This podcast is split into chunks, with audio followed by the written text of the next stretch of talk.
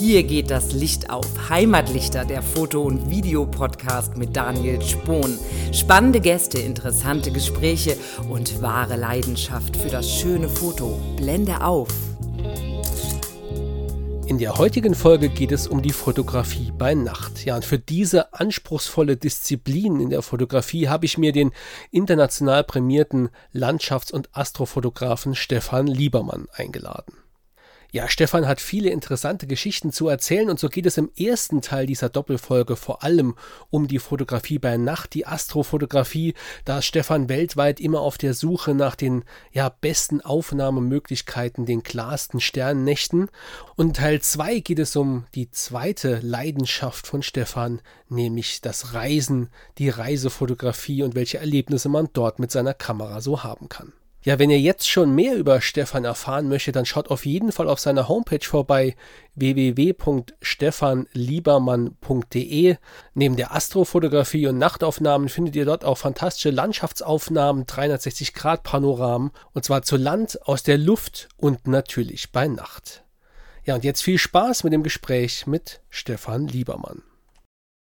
Ja, hallo Stefan, herzlich willkommen im Heimatlichter Podcast. Schön, dass du da bist. Hallo Daniel, es freut mich auf jeden Fall hier zu sein und mit dir lustig zu plaudern. Dann lass uns auf jeden Fall mal loslegen.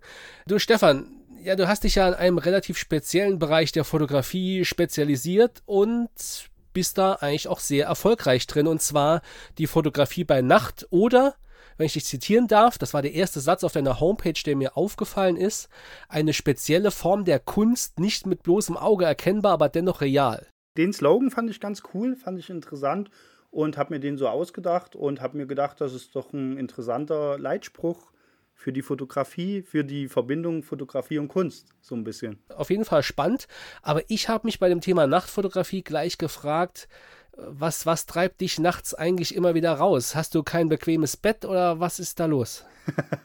okay, ja, ich bin sowieso ein, gerne ein nachtaktiver Mensch. Die Sinne sind geschärft in der Nacht. Man kann viel über sich nachdenken, wenn man nachts unterwegs ist. Man, man hat diese ganzen Umgebungsgeräusche oft nicht und hat auch diesen Reiz, dieses Adrenalingefühl, weil, weil es ist eigentlich untypisch für den Menschen, nachts unterwegs zu sein. Man hat immer diese leichte Angst, irgendwas passiert, irgendein Tier kommt, irgendwas und die Sinne sind eben geschärft und das mag ich dann auch in dem Moment, dass man auch so ein bisschen aus der Komfortzone kommt, andere liegen im Bett und du musst dann halt nachts um drei aufstehen und die Sterne fotografieren. Das gefällt mir, das liebe ich und vielleicht kommt das auch durch mein Studentenleben früher, dass man gerne viel gefeiert hat, dass man gerne nachts mit Menschen zusammen war und dadurch eigentlich die Nacht lieben gelernt hat. Ja, also die, die Nachtaktivität des Studentenlebens, äh, da klingelt es bei mir auch nochmal. Ich sag mal, gerade wir so in Mitteleuropa sind es ja irgendwie gewohnt, selbst wenn wir nachts rausgehen, die Straßenbeleuchtung ist an, alles ist taghell erleuchtet und da bekommt man fast ja schon ein mulmiges Gefühl, wenn es irgendwie dunkel wird. Ne? Und sich gerade dem auszusetzen, finde ich eigentlich einen interessanten Aspekt und eigentlich weit ab von der Fotografie eher schon ein philosophischer Aspekt. Ja, das stimmt. Man kann alleine unterwegs sein hört man eben auf andere Geräusche, denkt viel über sich nach, was man vorhat. Das ist ja auch so ein bisschen das Problem von, sag mal, von, von unserer Gesellschaft so ein bisschen, dass man nur noch mit Leuten zusammen ist und gar nicht mehr drüber nachdenkt, was man selbst möchte. Und da hilft einfach allein sein und nachdenken und das klappt sehr gut nachts. Das liebe ich, aber wenn man jetzt unterwegs ist mit Leuten, man kann zwei, drei beste Kumpels mitnehmen und dann kommen da auch tiefsinnige Gespräche. Das ist nicht dieser Freibadausflug, wo man nur Smalltalk hält, so ein bisschen reden, vielleicht einen Radler trinkt. Das sind dann schon tiefgründige Gespräche. Wo will man hin? Dann sagt dir ein Kumpel wieder irgendein Geheimnis oder was bei ihm nicht klappt. Und man redet dann halt auch relativ und richtig gut philosophisch über Themen. Das liebe ich auch. Kann dann vielleicht auch noch ein Bier trinken und noch Pink Floyd hören oder andere Musik, währenddessen man nachts fotografiert.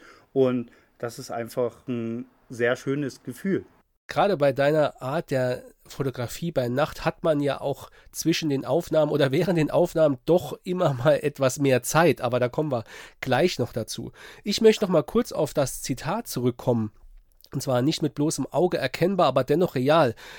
Da steckt ja schon so ein bisschen Widerspruch drin. Ähm, denn, sag mal so, äh, du fotografierst ja weder jetzt besonders kleine Motive, ja, so Mikrokosmos-Motive, die man nur mit Hilfsmitteln erkennen kann. Du machst aber auch nicht wirklich Deep Sky-Nachtfotografie, also Objekte, für die man ein starkes Teleskop braucht und die mit unserem Auge am Nachthimmel nicht die okay, nicht wahrnehmen okay, da, können. Da, da, muss ich dir auf jeden Fall widersprechen, weil, okay. weil ich Deep Sky-Fotografie okay. mache und deshalb auch eine umgebaute Kamera habe, die Infrarot sieht und auch auf 1200 mm fotografiere, um bestimmte Nebel wie den Pferdekopfnebel oder den Orionnebel ablichte. Also kannst du einfach auf mein Instagram, auf meine Homepage gehen. Na, meine Homepage ist, glaube ich, gar nicht so aktuell, deshalb siehst du die Fotos nicht, aber auf Instagram oder Facebook siehst du meine Deep Sky Fotografie und das habe ich dieses Jahr fast nur gemacht. Ah, okay, gut. Da, da haben wir schon genau das Problem, was mir auch nicht ganz unfremd ist, und zwar die Aktualität der eigenen Homepage. Ich habe nämlich dort geguckt und vor allem eben Milchstraßenaufnahmen gesehen, komplette Panoramen und gar keine Deep Sky Fotos, aber vielleicht sollte auch ich mal öfters bei Instagram Genau, da, das ist eher das neue Projekt. Also mir macht auch die Landschaft und die Reisefotografie Spaß, gerade diese Landschaft, Reise, Milchstraßenfotografie, aber gerade zu Corona äh, man hat ja auch so eine gewisse Vorbildwirkung als Fotograf. Sollte man auch, wenn man reisen kann, nicht immer unbedingt reisen. Und dann war es ja auch ein bisschen verboten. Und deshalb konnte ich das dann gar nicht mehr so gut ausleben und habe mich dann eben in meinen Garten gesetzt, ganz oben über Ilmenau im Thüringer Wald und habe da mein Teleskop ausgepackt und habe alle Nebel, die mir so vor die Linse kommen, fotografiert. Das war eben diese Corona-Notbeschäftigung und habe dann auch Leidenschaft und Interesse daran gefunden, Deep Sky-Fotografie zu machen. Das kann ich mir sehr gut vorstellen. Ich finde gerade, wenn man, egal aus welcher Motivation, auch wenn es jetzt vielleicht ein bisschen notgedrungen war, sich mit einem Thema intensiver beschäftigt, irgendwann springt die Faszination auf einen über und dann kommt man gar nicht ganz mehr davon genau, weg. Ganz genau, Aber dann ist es auch, ich glaube, wenn man, wenn man wieder was gut kann, wenn man, wie nennt man das immer als Fotograf? Man ist so, man macht diese Masterclass oder ist dieser Master in irgendwas. Genau dann wird es auch wieder langweilig. Das heißt, es, ich kenne Fotografen, die, die machen ihr ganzes Leben Nordlichter und du siehst Nordlichter in allen Varianten, die fotografieren die unfassbar schön, unfassbar gut, was man da alles sieht. Aber so nach dem 50. Foto denke ich mir, okay, ich habe Lust auf mehr, ich habe alles jetzt gelernt. Jetzt kommt was ganz anderes, wie Unterwasserfotografie, wie Fotografie von Menschen, in bestimmten Szenen, in, in einer bestimmten Atmosphäre oder Wildlife-Fotografie. Es gibt so viel und ich finde dieses, dieses Neuentdecken, das ist eigentlich das Interessante für mich. Und dass Nachtfotografie am Anfang war, das war einfach so ein bisschen reiner Zufall, weil bei meinem ersten Foto eben ein großes Gewitter war und Blitze eingeschlagen sind. Und das hat so ein bisschen die Faszination für die Nacht auch wieder geweckt und deshalb habe ich das gemacht. Aber ich kann mir auch vorstellen, in einem Jahr was komplett anderes zu machen. Gestern habe ich zum Beispiel Surfer oder E-Foil-Surfer mit der Drohne gefilmt, die über den See gefahren sind. Und da habe ich dann auch wieder Gefallen und Interesse gefunden. Das heißt, diese Abwechslung macht es bei mir aus. Ja, das ist ja eigentlich auch das Schöne an unserem Hobby der Fotografie, dass wir so viele Genres und Spezialthemen ausprobieren können. Und selbst wenn man in einem Thema ist, kann man immer noch ganz viele verschiedene Bildstile in diesem Thema realisieren und umsetzen. Also langweilig wird es da eigentlich nicht so schnell. Ja, definitiv. Genau meine Worte. Ja, kommen wir vielleicht nochmal zu den, ja, zu diesen Milchstraßenbildern, ja, die ja doch sehr, sehr eindrücklich sind. Da hast du ja letzten Endes vor Ort mit deinem Auge ein ganz anderes Bild als das, was nachher ja auf deinem Kamerasensor landet. Genau. Irritiert dieser Widerspruch auch mal die Betrachter deiner Bilder und wird dir da auch fast schon unterstellt, das ist doch alles fake, das ist doch nur gefotoshoppt, das ist doch gar nicht realistisch? Teilweise passiert das erstmal, sagen wir so, so eine Faszination. Man sieht was mit bloßem Auge erstmal, sieht vielleicht den Nebel der Milchstraße so ganz, ganz schwach am Horizont. Generell nochmal, unser Auge ist sehr, sehr gut, kann viele Sachen, nur unser Auge ist eben nicht darauf getrimmt, sehr extrem lichtempfindlich zu sein. Und das kann die Kamera mit einer Langzeitbelichtung von einer, zwei Minuten auf hohen ISO, kann das wesentlich besser aufnehmen als unser Auge. Und dann ist das einfach so, wenn man die Kamera ausrichtet und fotografiert ist das so ein bisschen wie früher, wenn man Überraschungseier geöffnet hat, dass man nicht weiß, was rauskommt. Das ist so eine Faszination und dieses, man weiß auch nicht, wie der Vordergrund nachts beleuchtet ist, wie das Licht reinfällt. Also einfach diese Sache, wie Licht irgendwo in die Kamera kommt, wenn wenig Licht vorhanden ist, das fasziniert mich auf jeden Fall. Und das ist immer wieder, wenn die Kamera eine Minute fotografiert, ist das immer wieder, da pocht das Herz auf jeden Fall. Da bin ich aufgeregt und freue mich dann auf das Ergebnis. Und das ist dann bei jeder Aufnahme so.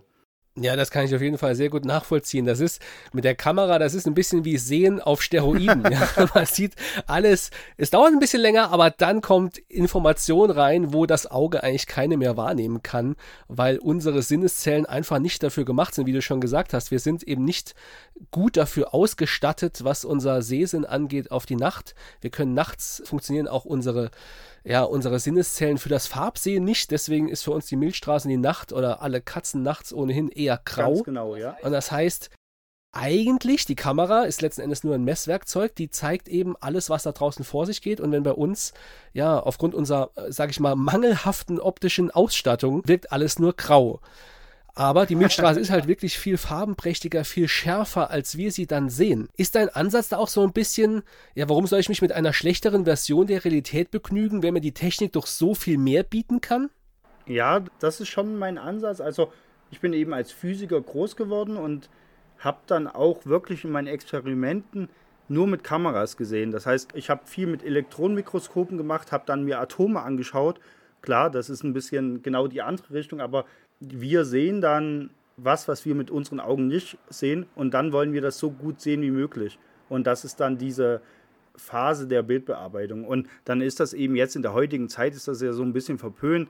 Man, man sieht das schon fast als, als Beleidigung, wenn man sagt, das ist gefotoshoppt oder das Photoshop. Natürlich ist da Photoshop drin, weil schau dir die War-Fotos an, die man schießt, da stimmt der Weißabgleich nicht, da stimmt alles nicht und man increased oder man, man erhöht eben den Kontrast, man arbeitet die Milchstraße heraus und jeder, der Nachtfotografie oder Astrofotografie mal probiert, gemacht hat, der kann mir da zustimmen und das ist eher so ein Ruck in der Gesellschaft oder ein Umdenken in der Gesellschaft soll stattfinden, dass wir stolz darauf sind, dass wir überhaupt die Möglichkeiten haben, digitale Fotos aufzunehmen und diese digital zu bearbeiten und uns dann nicht gegenseitig fertig machen.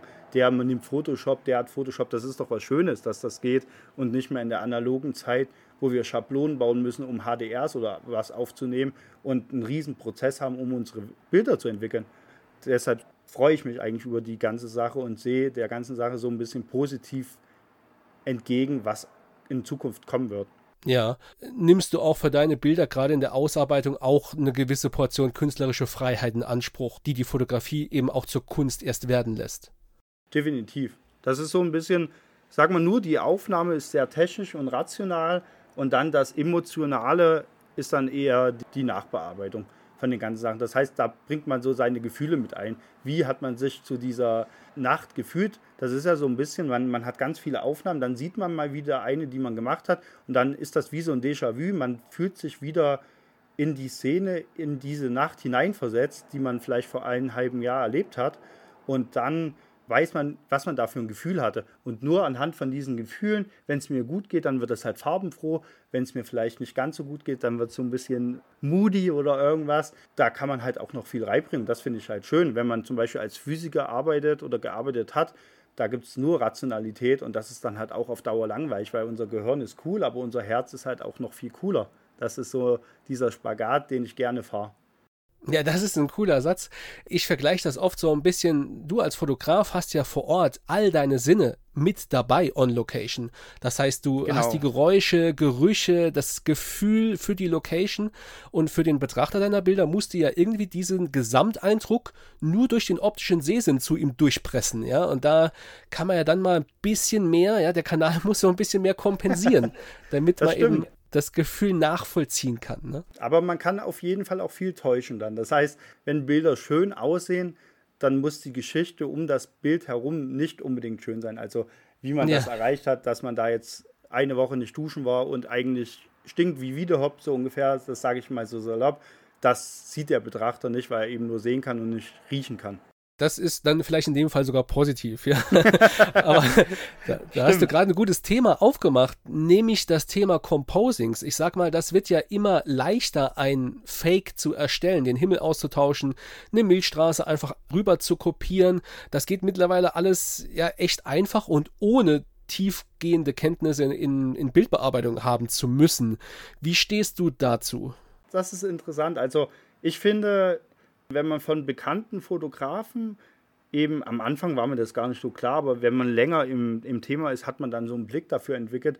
Wenn man dann zum Beispiel einen Vordergrund sieht, der in den Dolomiten aufgenommen ist und eine Milchstraße in Australien oder auf der Südhalbkugel, wo sie komplett anders aussieht und dann das zusammen, ich sag mal, zusammen bastelt, dann gefällt mir das nicht und dann ist das eher so ein Schlag ins Gesicht. Aber wenn man beispielsweise ein Time-Blending macht und dann sagt, okay, in, in der Provence, gerade in Frankreich, ich bin in Valensole und die ganzen Büsche wackeln im Wind. Das heißt, ich kann eine halbe Minute nicht belichten, weil dann alles unscharf ist, weil alles wackelt und du hast immer Wind da. Dann sehe ich das ein, okay, ich mache meine Vordergründe in der blauen Stunde und ziehe dann die Milchstraße zwei, drei Stunden später drüber. Und klar, man kann Apps nutzen, die dann sagen, wo steht die Milchstraße ungefähr, kann dann einen Screenshot machen, kann das wieder gut rekonstruieren, aber dass man dann eben an ein Spot, dass man jetzt steht, den Vordergrund schießt und dann drei Stunden wartet, bis die Milchstraße hochkommt und dann das wieder macht, das ist einfach langweilig. Also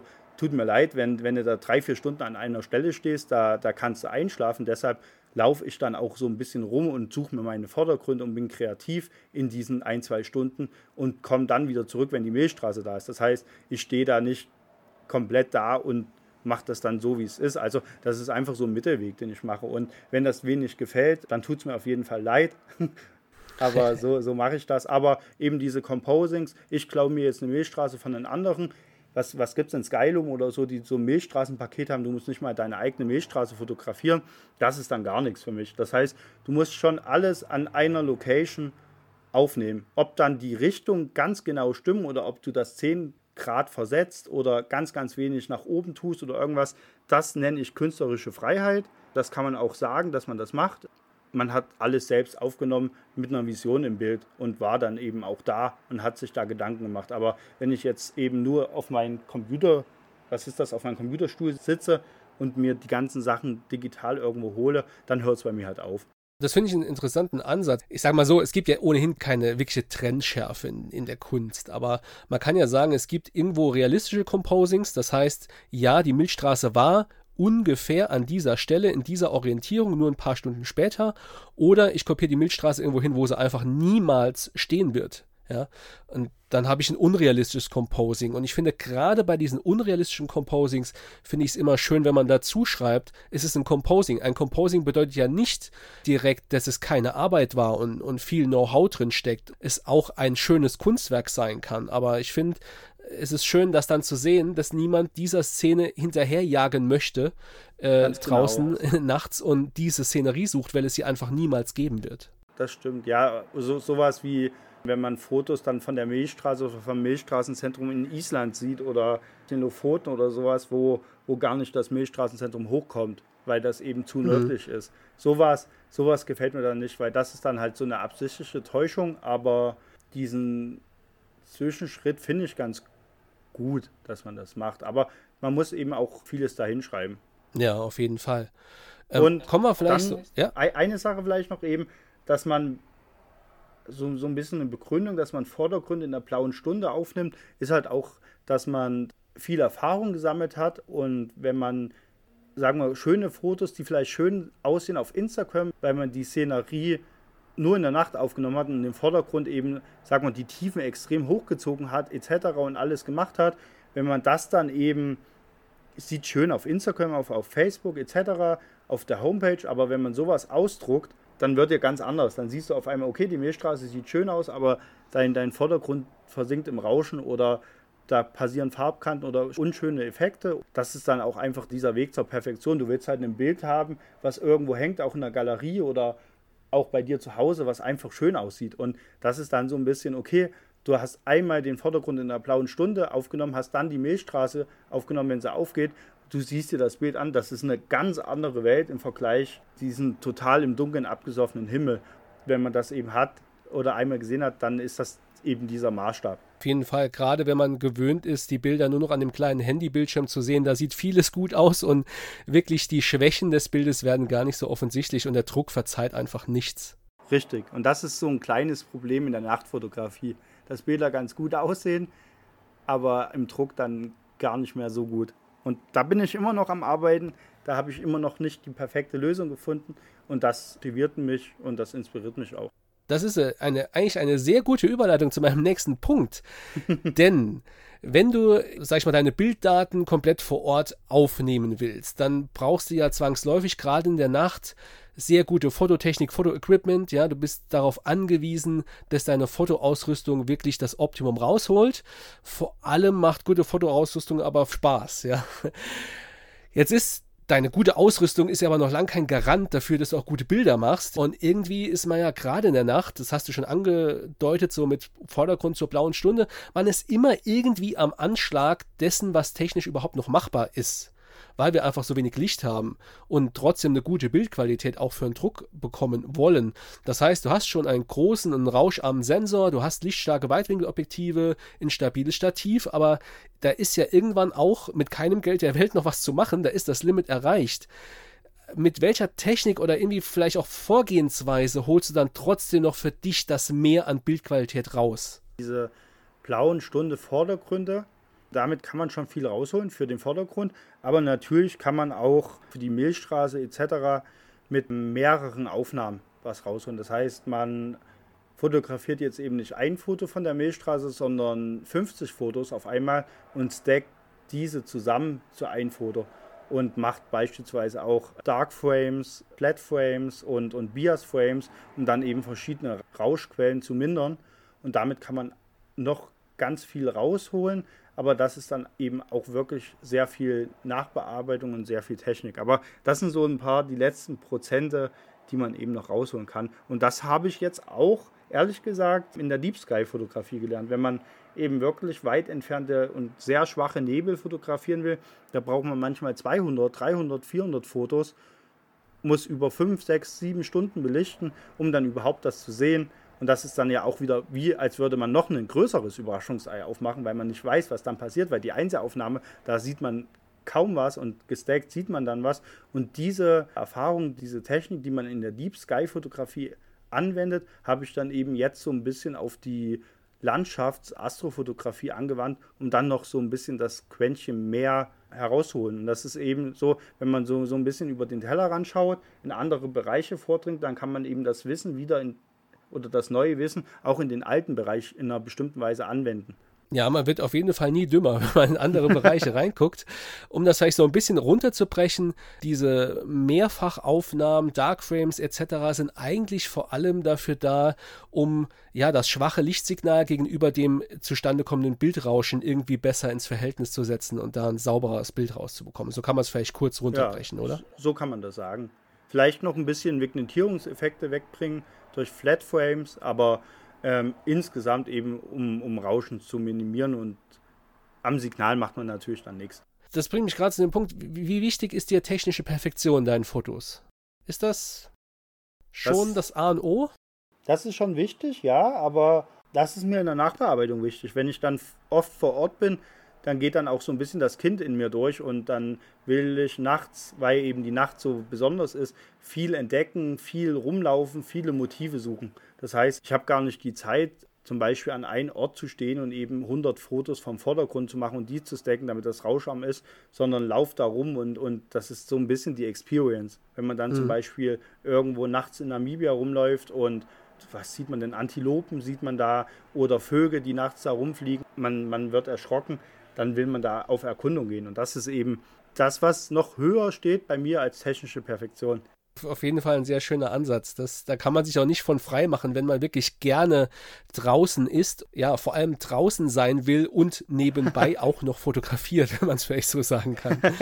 ganz genau, ganz genau. Ich bin da auch schon öfters mit anderen Fotografen aneinander geraten, die eben so gerne stehen. Das heißt, Fotografen sind ja gerne so Planmenschen. Ich bin auch ein bisschen ein Planmensch für bestimmte Sachen, aber ich bin auch ein sehr spontaner Mensch und ich liebe das, wenn man, wenn man auf einmal rennen muss zum Spot bei einem Sonnenuntergang und dann Motive sucht. Ich bin gar nicht dieser Mensch, der, der das so feiert, drei Stunden davor aufzubauen, zu stehen und das alles zu wissen, sondern diese Spontanität, Kreativität in dem Moment, wo man auch so ein bisschen Zeitdruck hat, das ist das, was ich liebe. Und dann sind da viele, die mit mir reisen. Und was machen, die? Sagen dann, ah, ich bin genau das Gegenteil und sowas. Das heißt, man sieht so ein paar verplante Menschen, ich bin der verplante Mensch. Und dann sieht man auch viele planvolle Menschen.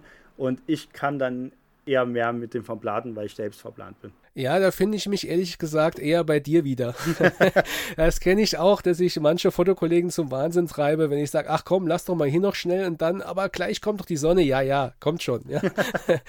Kreativität unter Zeitdruck ist vielleicht auch ein spannendes, ihr eigenes Thema. Richtig, und dann gibt es ja auch nachts, da gibt es dann eben auch diese, wie nenne ich das, diese Lichtfetischisten, die, die einfach sofort so ein riesiges Fass aufmachen und sich rumärgern, wenn einer mal mit der Lampe leuchtet oder irgendwas. Und dann, oh, mein ganzes Bild ist kaputt und lalala und ich laufe dann halt viel rum, baste viel. Dann hat man da auch so ein bisschen Streit. Aber wenn man eben tausend Fotos in der Nacht macht, dann ist das, ich sag mal, scheißegal, wenn zwei, drei Fotos ein bisschen Licht ist. Und da hat man auch so ein bisschen Streit, aber da gibt es immer diese mehr Perfektionisten, da darf nichts mehr stören und das. Und wenn man mal oft und lange Nachtfotografie und Astrofotografie betrieben hat, kann man eigentlich darüber hinwegsehen und auch sehen, wie unwichtig jetzt eine ganz kleine Lichtquelle ist. Ja, auf jeden Fall. Jetzt kommen wir aber vielleicht so in Extremfall. Wenn du vielleicht auch für ein Projekt ein besonders perfektes Bild eben brauchst, kannst du uns da mal so einen kurzen zeitlichen Überblick geben, wie viel Zeit du da investierst, angefangen von der Spot-Recherche, Kompositionsplanung, dem eigentlichen Fotografieren vor Ort, bis dann über die Bildbearbeitung hinaus dann endlich das fertige Bild vorliegt? Wie viel Zeit geht da ungefähr drauf? Interessante Frage. Das, das hängt natürlich immer ab vom Foto. Also, also ich war, wie, wie, wie habe ich das am Anfang gemacht? Ich habe mir hier im Thüringer Wald eben alle Grundlagen, alle Techniken beigebracht, was ich brauche, um Fotos zu machen. Und dann brauche ich dann eben so viele Fotos, bis ich fertig bin. Das heißt, ich gehe in den Spot, beispielsweise Kapstadt oder Tafelberg oder sowas, sehe das Wiedererkennungswert auch hoch. Ich will da fotografieren, will ein schönes Foto machen. Und das ist eben die Planung, was, was geht da drauf? Ein, ein, zwei Stunden, vielleicht auch ein bisschen länger. Dann gibt es Apps wie Fotopilz, wenn man, keine Ahnung, ob man jetzt hier Werbung machen kann, aber die App ist auf jeden Fall gut. Gibt aber auch diverse andere gute Apps. Und da sieht man eben den Stand der Milchstraße. Wenn man dann eben vor Ort ist, kann man seine Technik, die man gelernt hat, anwenden. Und ob man jetzt fünf Fotos braucht für ein Panorama oder ein Foto oder 200 Fotos, das hängt halt ab, was vor Ort passiert, weil das kann man nie planen, wie das Licht reinkommt, wie groß dein Winkel ist, den man braucht. Und dann können das auch mal 250 Fotos sein, die man zu einem Panorama zusammensteckt. Wenn man 250 Fotos schießt, dann ist man eben auch zwei, drei Stunden am Schießen für ein Foto. Und die Nachbearbeitung dauert dann bestimmt zehn Stunden so ungefähr. Das ist dann so ein Extremfall, dann heißt das 20 Stunden für ein Foto, aber es gibt natürlich auch Fotos, wo man jetzt nur ein, zwei Stunden für ein Foto braucht. Aber in jedem Foto von mir steckt viel Liebe und viel Faszination und viel Arbeit. Ja, aber das, das, das Hinfiebern am PC, an der Bearbeitung und dann sein finales Ergebnis zu sehen, das ist dann so ein bisschen die Krönung. Natürlich, weiß ich nicht, es gibt Leute, die sitzen gerne am PC und wursteln da rum. Ich sag mal, wenn man ein schönes Ergebnis, auf ein schönes Ergebnis hinarbeitet, macht das ja auch Spaß. Die Früchte der Arbeit letzten Endes am Monitor dann auch wirklich zu sehen wo man sich die Nächte um die Ohren geschlagen hat. Das stimmt. Das war, das war ehrlich gesagt, früher war das auch noch ein bisschen bei mir mehr. Gerade bin ich in so einer in so einer Sache, kennst das ja vielleicht so, oh, ich mache täglich auf Instagram ein Foto und sowas. Und das hat sich jetzt, gerade wenn der Sommer gekommen ist, man draußen ist und viel unterwegs ist, wieder ist das alles so eingeschlafen und ich bin gar nicht mehr so heiß drauf, jeden Tag ein Foto zu bearbeiten. Ich habe super viele Fotos, die ich noch bearbeiten könnte, posten könnte, aber irgendwie gibt das mir gerade nicht dieses Glücksgefühl und Erfüllung. Da gibt es mir lieber das Glücksgefühl, wenn ich mich draußen mit ein paar Kumpels treffe und gut quatsche oder gut rede, anstatt das. Deshalb, ich mache einfach das, was mir gerade gefällt. Ja, alles hat auf jeden Fall seine Zeit und es kommt auch wieder die Zeit, wo man mehr online verbringt, Ganz vermutlich. Genau. Ja. Ganz genau. Und vielleicht ist das auch so ein bisschen Corona geschuldet, dass man jetzt einfach, wenn man die Möglichkeit hat, wieder Leute zu treffen, rauszugehen, dass man das eben mehr nutzt, als eben am PC zu sitzen, was man jetzt auch die ganze Zeit gemacht hat. Ja, das glaube ich auf jeden Fall. Ähm, du, wo wir gerade bei dem Thema technische Perfektion waren, die Kameratechnik schreitet ja auch immer weiter voran. Ja? Und wenn ich jetzt gerade daran denke, was zum Beispiel hinsichtlich Dynamikumfang sich in den letzten Jahren bei den Kamerasensoren getan hat oder wie die künstliche Intelligenz immer mehr am Voranschreiten ist, die Prozessoren in der Kamera werden immer leistungsstärker. Glaubst du, es wird in Zukunft immer einfacher, ein technisch perfektes Bild zu machen? Das definitiv. also ich glaube, es wird einfacher für jeden ein schönes Foto zu machen, aber es wird eben nicht so sein, dass unser Beruf Fotograf ausstirbt. Weil, wie wir es eben vorher mal gesagt haben, diese Emotion, dass man vor Ort ist und fotografiert und dann die Sachen hat, ähm, die bekommt eben nur der gute Fotograf gezeigt und hin und, und auch in der Nachbearbeitung. Und das ist, glaube ich, so ein bisschen noch die Sache, die, die uns abhebt gegenüber jetzt auch beispielsweise nur digital erstellten Bildern. Ja, man könnte ein bisschen sagen, vielleicht wird, ja, werden diese Soft Skills des Fotografen immer wichtiger in Zukunft, weil die Technik einfach massiv unterstützt. Stimmt, stimmt. Aber ich glaube, die Technik wird dir dann auch gerade in Richtung jetzt neuronale Netze und maschinelles Lernen, wird die dir wirklich auch de dein Bild croppen oder am Ende hast du dann Schrittmotoren auf deiner Kamera, die dann wirklich zum richtigen Motiv fährt und sagt, das und das muss so aussehen, damit du alle Kompositionsregeln, Winkel halbierende, goldener Schnitt etc., was es alles gibt, einhältst. Ja. Und dann findet der das automatisiert das Ding. Und dann kannst du wahrscheinlich automatisch noch einen Knopf drücken, okay, jetzt bearbeitet das Foto so wie Daniel Cordan oder sowas oder Max Rive oder irgendwelche anderen bekannten Fotografen. Und dann ist das in diesen Kamerachip schon eingespeichert durch ein angelerntes System. Was ist der Stil von dem Fotograf, was ist der Stil von dem Fotograf? Und dann drückst du halt zwei, drei Knöpfe und dann hast du halt dein super Bild. Das kann schon passieren und da bin ich interessant oder bin ich gespannt drauf, wie das passiert und wann das passiert. Ja, da, da kommt auf jeden Fall noch einiges. Wenn man dann über den Touchscreen und ein Dropdown-Menü schnell die Fibonacci-Spirale aktivieren kann und automatisch die Kamera Ganz nach genau. solchen Strukturen sucht und sagt, jetzt wäre ein guter Zeitpunkt auszulösen oder schwenk mich doch mal ein bisschen nach rechts, nach unten und geh mal in die Hocke und schon jetzt auslösen. genau, ich denke mal, sowas kommt so ein bisschen und ist ja eigentlich auch schön, dass das kommt. Also ich sehe eben das Positive.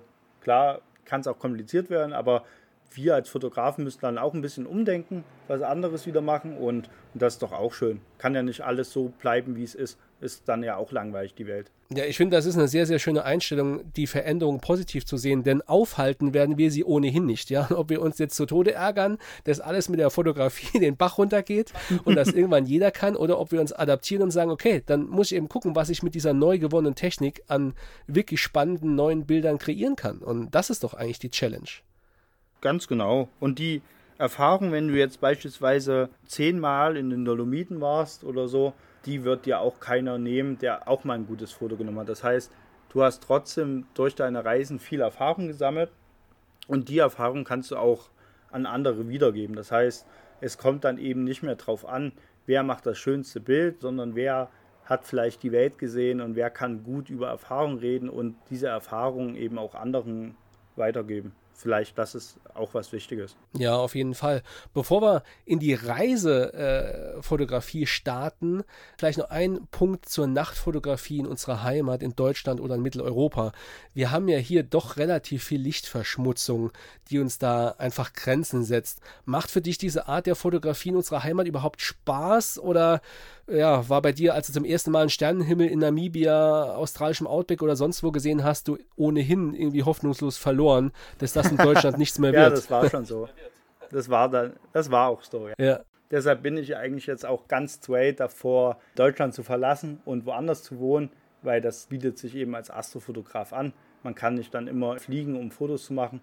Das war genauso, aber was mich eben fasziniert, ist, dass man in Deutschland oder in anderen relativ lichtverschmutzten Gebieten gut Deep Sky Fotografie machen kann. Und das fand ich eben schön, dass man da unabhängig ist. Das heißt, man hat eine infrarotmodifizierte Kamera und lässt dann beispielsweise nur zwei Wellenlängen durch. Das heißt, man, man lässt Infrarot Wasserstoff durch, das heißt, vieles im Universum emittiert eben Wasserstoff und vieles, was auch noch emittiert, ist Sauerstoff. Das heißt, hast halt noch eine andersfarbige Linie und die beiden Linien lässt du nur auf deine Kamera durch im Endeffekt. Ganz schmalbandig, ganz schmales Frequenzband für die beiden Frequenzen.